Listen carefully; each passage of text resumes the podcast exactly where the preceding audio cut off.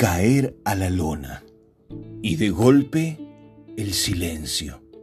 La mejilla está apoyada sobre la lona del cuadrilátero de los negocios, de los problemas personales, de un drama familiar o un fracaso como comunidad.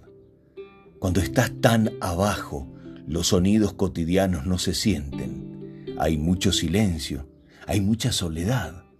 Misteriosamente, si levantas la vista, encontrarás solo algunos rostros. Puedes ver con un ojo las caras de algunos familiares que siempre están. Hay alguna amistad de fierro y quizás eh, algún compañero de trabajo que sigue creyendo en ti a pesar del contexto. Comienzas a pensar si es necesario ponerse de pie y volver a la acción.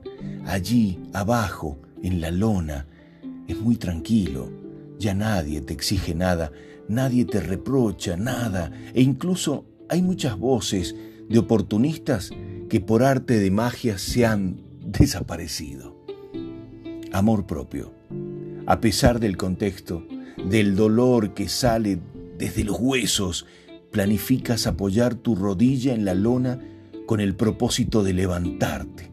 A esa altura se comienzan a escuchar voces, algunas de aliento y otras que preferirían que te quedes allá abajo para siempre. Y te das cuenta que haberte preparado, haber leído, haberte capacitado tiene sentido, porque la primer batalla está en tu mente, no en lo que dirán. La claridad llega de voces que retumban en tu cabeza indicando que esto puede pasar. El éxito consiste en ir de fracaso en fracaso sin perder el entusiasmo. Winston Churchill, primer ministro inglés en la Segunda Guerra Mundial. Fracasa, fracasa de nuevo, fracasa mejor. Samuel Beckett, premio Nobel de Literatura. Fallé 9.000 lanzamientos, perdí más de 300 partidos, 26 veces fallé el lanzamiento decisivo. He fallado una y otra vez en mi vida y es por eso que tengo éxito.